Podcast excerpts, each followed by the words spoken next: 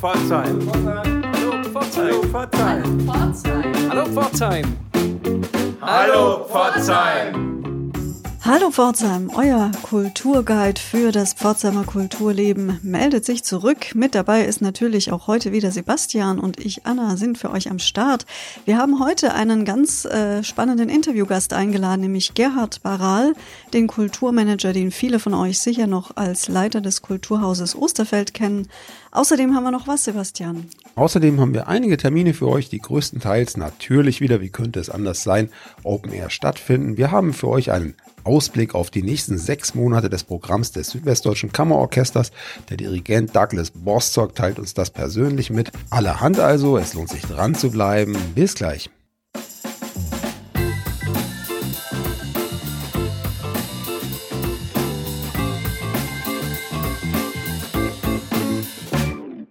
Ja, wir freuen uns heute über den Besuch von Gerhard Baral, Kulturmanager in Pforzheim. Vielen von unseren Hörerinnen und Hörern bekannt als Gründer und langjähriger Leiter des Kulturhauses Osterfeld, inzwischen im Eventbereich selbstständig unterwegs. Was ich unterschlagen habe, er hat auch noch das Schmuckjubiläum 250 Jahre organisiert damals und ist wie gesagt jetzt selbstständig unterwegs, organisiert Kulturveranstaltungen, Events und das auch mitten in der Corona-Pandemie. Wir sind gespannt, was er uns dazu zu erzählen hat und was in den nächsten Wochen und Monaten in Pforzheim noch passieren wird.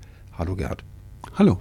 Danke für die Einladung. Vielleicht mal für alle, die sich unter einem Kulturmanager nichts vorstellen können. Was macht man denn da so? Was beschäftigt dich den Tag über? Der Klassiker ist, er schläft bis 18 Uhr, steht dann auf, konzentriert sich auf die Veranstaltung um 20 Uhr. Um 22 Uhr trinkt er Champagner mit den Künstlern und am frühen Morgen geht er ins Bett.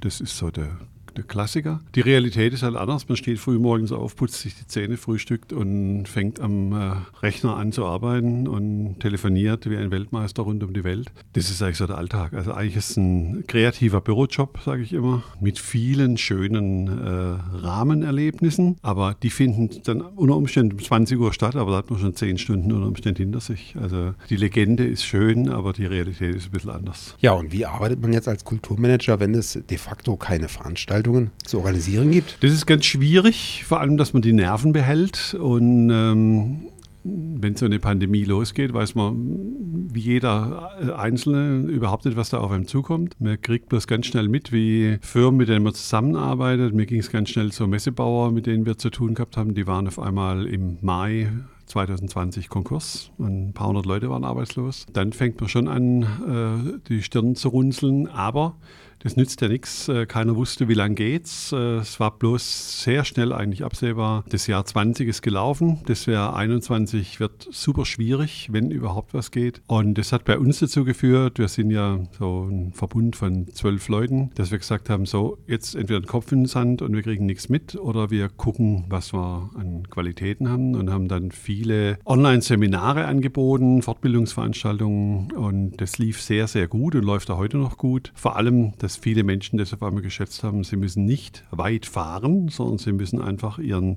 Schreibtisch mal für eine Stunde unterbrechen und loslegen. Das sind so die, die eine Baustelle und die andere.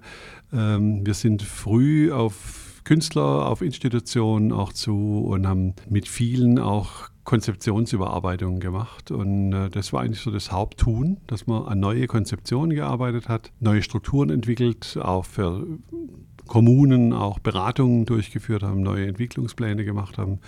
Da ist zum Glück viel passiert und zum Glück äh, haben wir einen Kreis von Menschen, die an solchen Projekten arbeiten können. Und dadurch wird es einem nicht langweilig und dann konnte man auch nebenher so verschiedene Projekte auch ehrenamtlich machen und äh, Künstler unterstützen, wo es bloß ging. Da haben wir ja auch in Pforzheim sehr früh damit angefangen. Vielleicht eine Frage noch zu deinem Wirkungskreis, weil ich mir vorstellen könnte, dass der eine oder die andere in Pforzheim das gar nicht weiß. Also du bist natürlich nicht nur in Pforzheim und der Region aktiv, sondern wie weit geht dein Wirkungskreis? Da, wo Menschen einem rufen, geht man hin.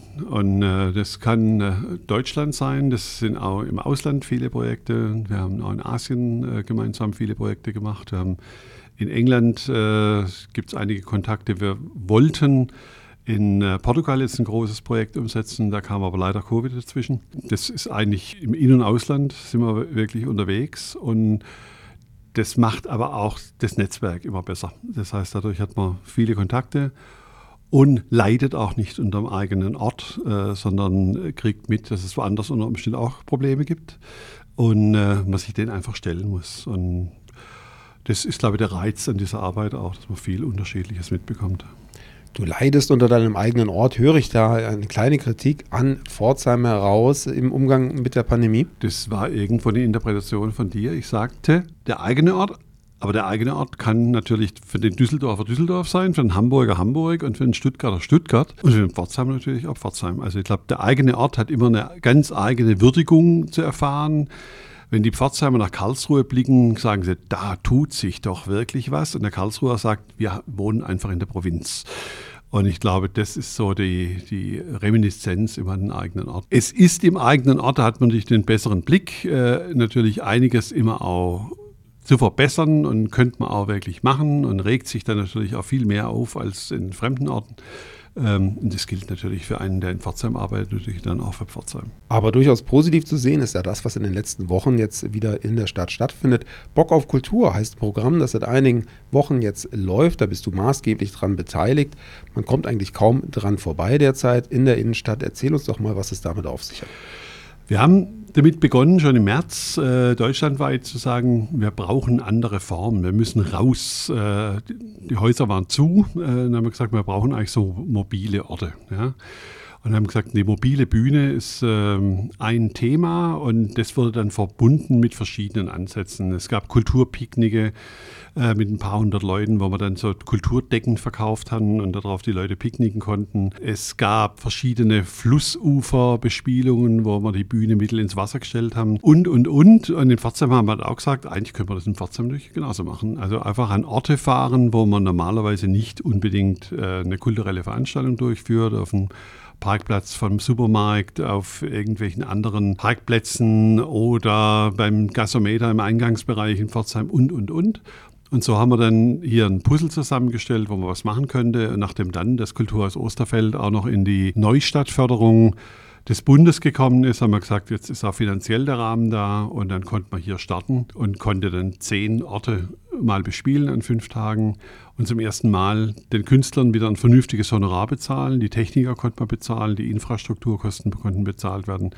Und das war natürlich so ein Stück wirklicher Neustart für die ganze Szene. Und wie dankbar war das Publikum in Pforzheim im Speziellen? Also ich glaube, dankbar waren die überall und die Pforzheimer denke ich auch. Ich glaube, die Freude war einfach groß, dass man Kultur wieder erleben konnte. Am Anfang mit einer gewissen Zurückhaltung, weil diese Covid-Angst, glaube ich, die steckt mehr in uns drin, auch wenn wir es als wegschieben wollen. Aber die Menschen sind sehr, sehr vernünftig und sehr dankbar, dass wir das machen konnten. Und wir hatten das große Glück, Zehn Termine an fünf Tagen, an Wochenenden ohne Regen. Das ist äh, Spitzenplanung, habe ich beim Ende gesagt, bei diesem Sommer. Und daher war das wunderbar, also das wieder zu erleben. Alle gehen raus. Und vor allem, glaube ich, war es eine Entdeckung über neue äh, Künstlerinnen und Künstler. Es ist uns sehr wichtig, wir haben nicht die Amateure, die sind auch wichtig in jeder Stadt, aber wir wollen die Profis entdecken und dem Publikum zu verschaffen. Und ich glaube, da sind einige Pflänzlein hier aufgegangen äh, wo viele nicht geglaubt haben, dass man sowas hat in seiner Stadt.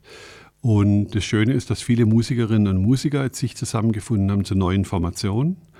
Und da wird sich einiges bewegen, glaube ich, in nächster Zeit. Wir haben im Jazzbereich äh, wirklich Koryphäen und die dem Publikum mal zuzuführen, zu sagen, die gibt es hier wirklich. Oder die Sharon, äh, die als Rapperin äh, ein paar Leuten bekannt war, die jetzt wirklich gerade auf allen möglichen Festivals rumtourt so jemand auch zu sagen, die habt ihr in eurer Stadt. Ähm, das ist das Wichtige. Das ist das Tolle auch, dass man sagt, nur Künstler aus der Stadt und Region, für die Region und nicht einfliegen. Und ich glaube, dass das nur einen neuen Ansatz auch bringt, den eigenen Wert von Kultur wieder zu erleben. Ich würde gerne noch mal ähm, ein bisschen ernsteres Thema ansprechen aus deiner langjährigen Erfahrung als Kultur aus Osterfeld Geschäftsführer und deiner Arbeit im Kunstbereich ist ja schon sehr bewusst oder weißt du sehr genau, wie es vielen Künstlerinnen und Künstlern gerade geht, wie es in den letzten Monaten ergangen ist. Und man kann sich vorstellen, nicht besonders gut. Wie, wie ernst ist die Lage? Wie kommen die Künstlerinnen und Künstler durch diese Situation? Die Lage ist super dramatisch. Wir haben 1,8 Millionen Beschäftigte in äh, diesem Land. Und die wurden abgeschaltet vom einen Tag auf den anderen. Der größte Teil ist solo selbstständig. Das heißt, äh, hinter diesem Wortgebilde verbirgt sich äh, keine soziale Absicherung. Das heißt, nicht arbeiten, kein Geld. Alles im Prinzip Leute, die gut beschäftigt waren und die auf einmal alles einsetzen mussten. Ein Großteil hat das Ersparte aufgelöst, hat Häuschen verkauft. Da gibt es ganz schreckliche Beispiele, haben Lebensversicherungen aufgelöst. Und es gibt leider auch einige Suizide in dem Bereich, also wo Leute über ihre Situation nicht mehr ausgehalten haben, die es, äh, überhaupt keine Perspektive mehr sahen. Und ich glaube, das, die Dramatik äh, zeigt eigentlich, wir müssen dringend was tun. Das hat leider zu lange gedauert, bis die ganzen Hilfen angelaufen sind und die Erkenntnis, dass hier ein Bereich komplett unverschuldet abgeschaltet wurde und immer noch abgeschaltet ist. Das ist ja nicht so, alles geht auf, heißt, äh, es geht wieder fröhlich weiter, sondern es geht unter ganz schwierigen Bedingungen weiter. Eine Veranstaltung im Augenblick darf zwischen 30 und 60 Prozent Auslastung haben. Da ist keine wirtschaftliche Veranstaltung planbar. Ja, und ähm, und das geht weit ins nächste Jahr noch rein. Das heißt, das, wir reden dann über einen Zeitraum von zwei, zweieinhalb Jahren, und äh, wenn man sich dann noch bestimmte äh, Kultursparten anguckt, wie freie Tänzer oder Artisten, die im Prinzip eine Arbeitszeit haben von maximal zehn Jahren, dann kann man sich vorstellen, wenn da auf einmal 20 Prozent der Lebensarbeitszeit wegfallen, ist die Situation albtraumatisch. Und wegen dem haben wir uns auch vom Büro immer dafür entschieden, ganz früh Hilfsprogramme anzuregen, zu starten und auch über die Alarmstufe Rot wirklich ein Bewusstsein zu schaffen, dass dieser Szene wirklich schlecht geht und dass die genauso wichtig ist wie die Automobilindustrie und all das andere auch. Gerhard, was ist denn deine Einschätzung? Wie geht das weiter? Welche Perspektiven siehst du für die kommenden Monate? Da wir alle nicht wissen, wie die Pandemie weitergeht, ist die Frage natürlich in, im Nebel zu beantworten.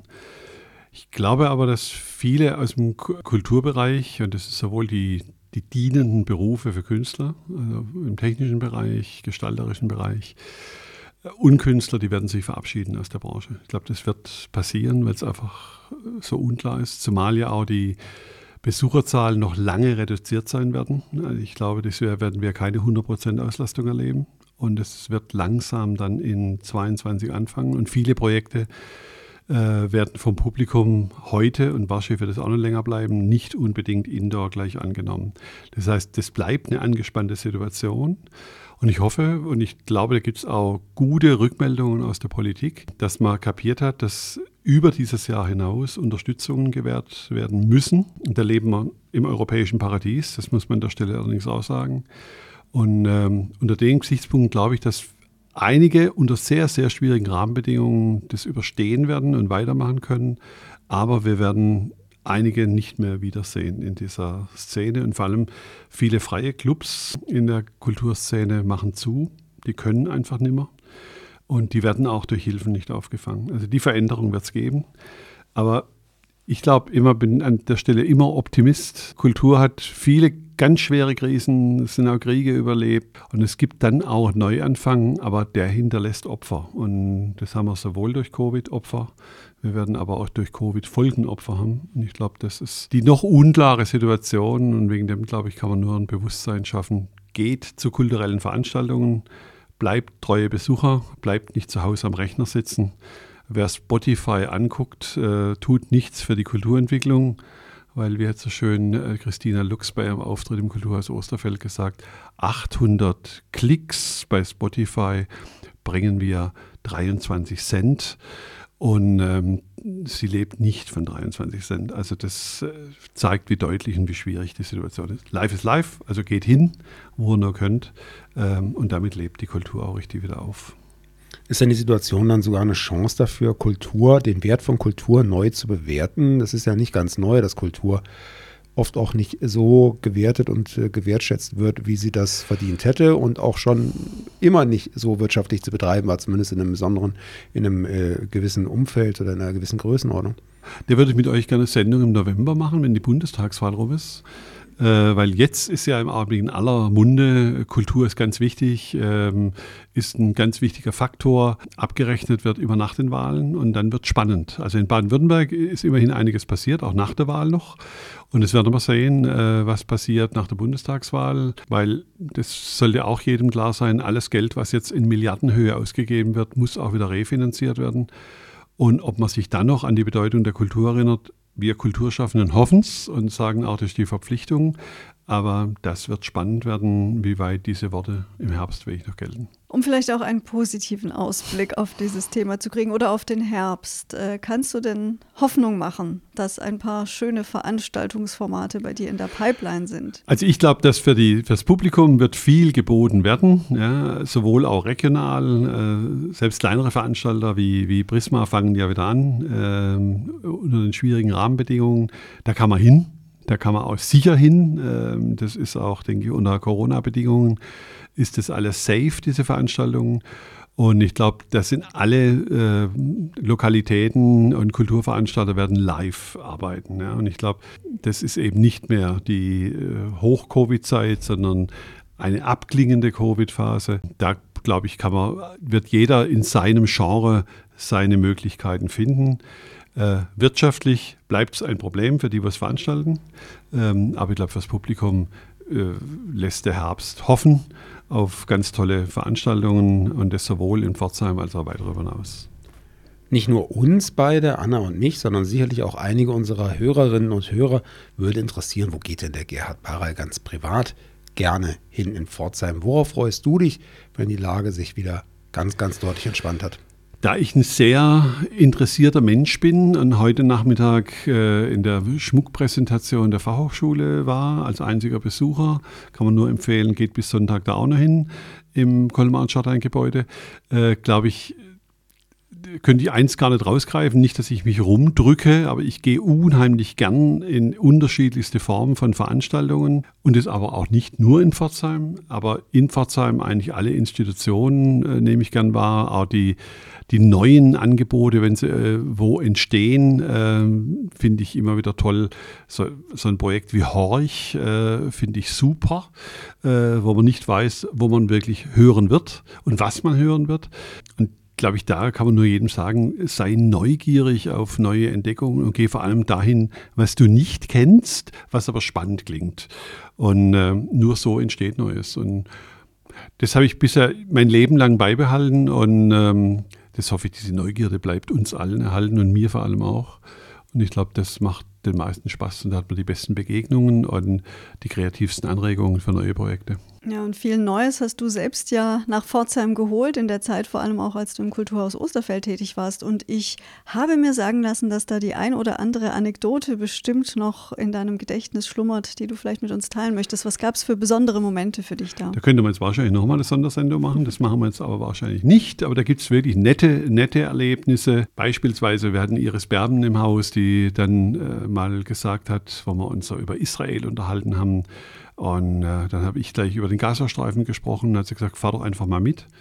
Ähm, dann haben wir uns in Tel Aviv getroffen und sind dann auch in den Gazastreifen und haben dann lange mit ihrem damaligen noch israelischen Mann über Israel und Gaza gesprochen und hatten da viel Kontakt. Oder man steht hinter der Bühne beim Konzert mit Nigel Kennedy und denkt, was für ein komischer Typ kommt da illegal hinter die Bühne und stellt dann auf einmal fest, dass der Freund, der angesagt worden war von Nigel Kennedy, Sting war und äh, der dann nachts noch in einem sehr großen Pforzheimer Hotel äh, nicht unbedingt zum Entzücken der Gäste ein äh, Konzert gemacht hat im Hotelzimmer.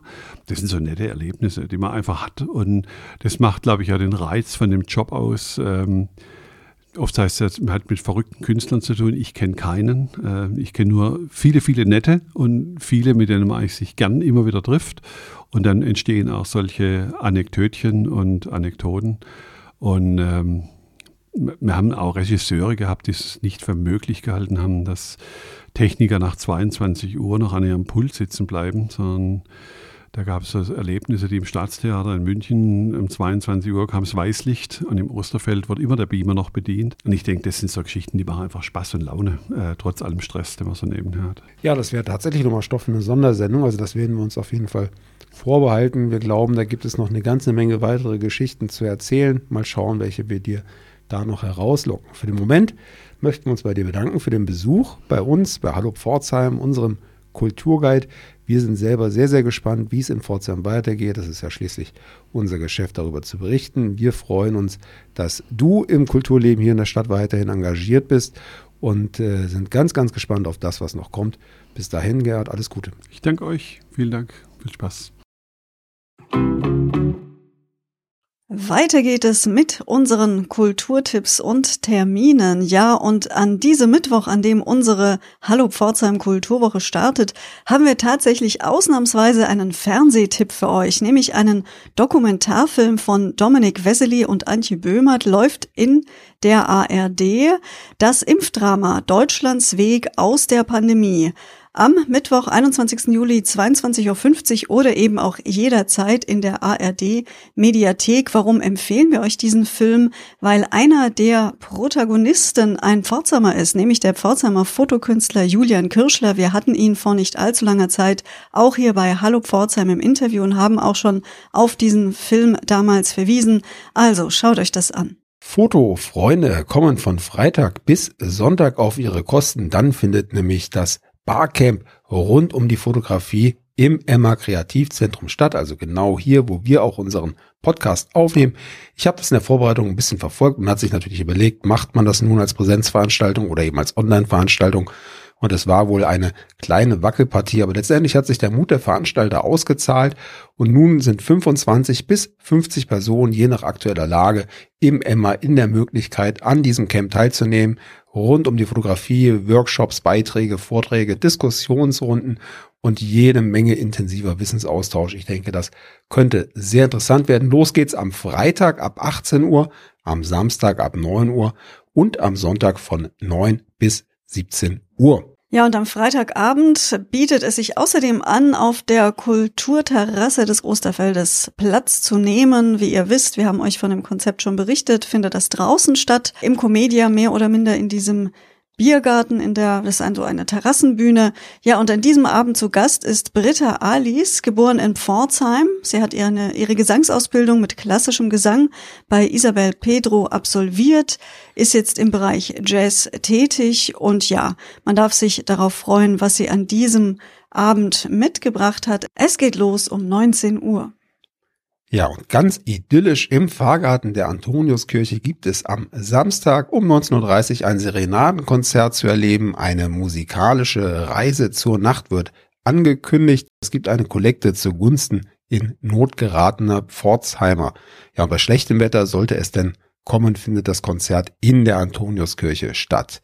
Ein weiteres Konzert gibt es an diesem Samstagabend und zwar im Kupferdächle, ebenfalls Open Air. Chameleon ist da angekündigt, eine alternative Brit, Rock und Popband aus Süddeutschland. Sind insgesamt viele Songs, fünf Bandmitglieder. Das Spektrum reicht von laut und leise, rockig und groovig, gefühlvoll und verrückt, also alles, was man sich so wünschen kann bei der Musik. Seid dabei, es geht los um 20 Uhr. Ja, und wir bei Hallo Pforzheim kündigen normalerweise nur Kulturveranstaltungen innerhalb des Stadtgebietes und den Stadtteilen an, aber beim Südwestdeutschen Kammerorchester machen wir gerne eine Ausnahme und teilen euch mit, dass am Samstag und am Sonntag Open-Air-Konzerte im Innenhof des Schlosses Baustott stattfinden werden. Am Samstag mit dem Programm Große Klassik um 19 Uhr, am Sonntag mit dem Sommernachtstraum in zwei Teilen um 18 Uhr und um 20.15 Uhr. Dafür sind noch wenige, wenige Restkarten erhältlich, wie wir erfahren haben. Auf diese Konzerte weist euch übrigens gleich auch noch der SWDKO-Dirigent Douglas Bostock hin und der gibt euch bei dieser Gelegenheit noch einen kleinen Ausblick auf die kommenden sechs Monate, denn auch die Konzerte des SWDKO sind derzeit natürlich schwierig zu planen. Umso mehr freuen wir uns, dass dort einiges geboten sein wird. Ja, und für den Mittwoch darauf haben wir dann noch eine kleine, feine Ausstellungseröffnung zu verkünden, und zwar im Kunstraum von Gabriele Münster in Pforzheim. Dill Weisenstein hier zeigen Harald Preisler und Rosemarie Strobel-Heck ihrer Werke gemeinschaftlich. Harald Preisler zeigt Bilder und Grafiken und Rosemarie Strobel-Heck Fotografien dazu. Eine spannende Kombi. Viel Spaß dabei.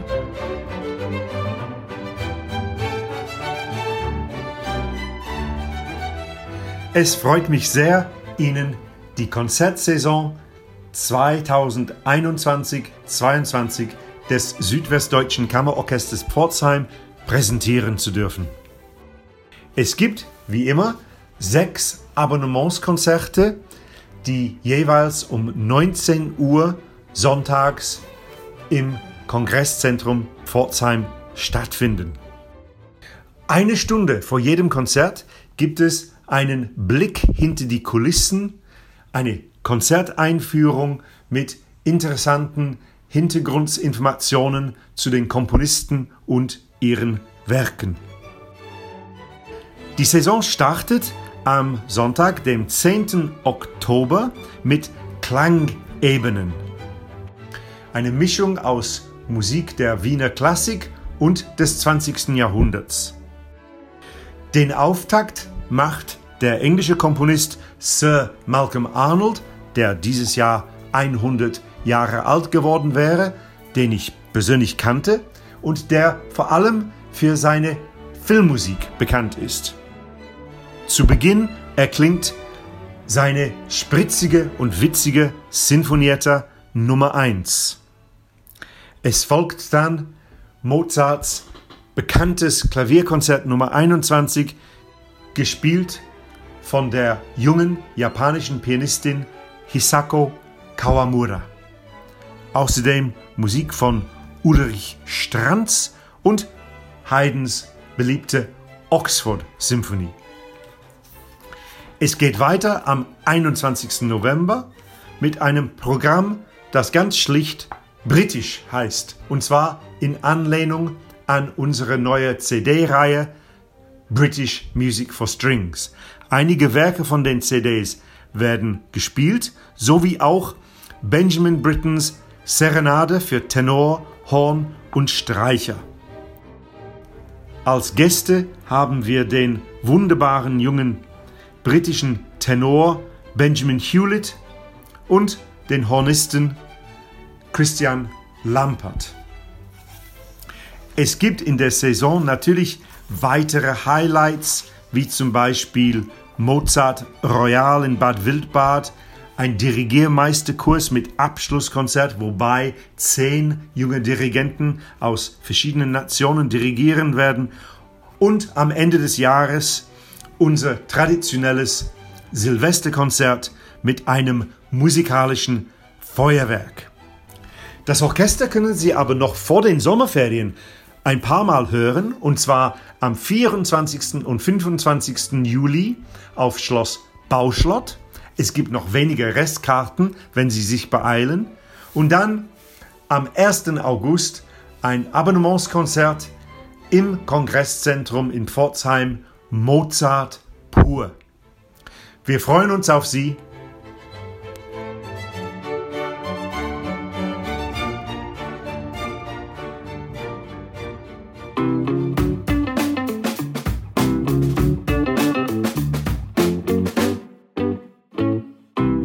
Wir sind damit am Ende unserer aktuellen Kulturwoche. Wir hoffen, es war für euch das eine oder andere dabei. Wir sind gespannt, wie es weitergeht und freuen uns, wenn auch ihr wieder mit dabei seid. Eine wunderschöne Kulturwoche wünschen euch Sebastian und Anna. Auf drei. Eins, zwei. Hallo, Pforzheim! Das war noch durcheinander.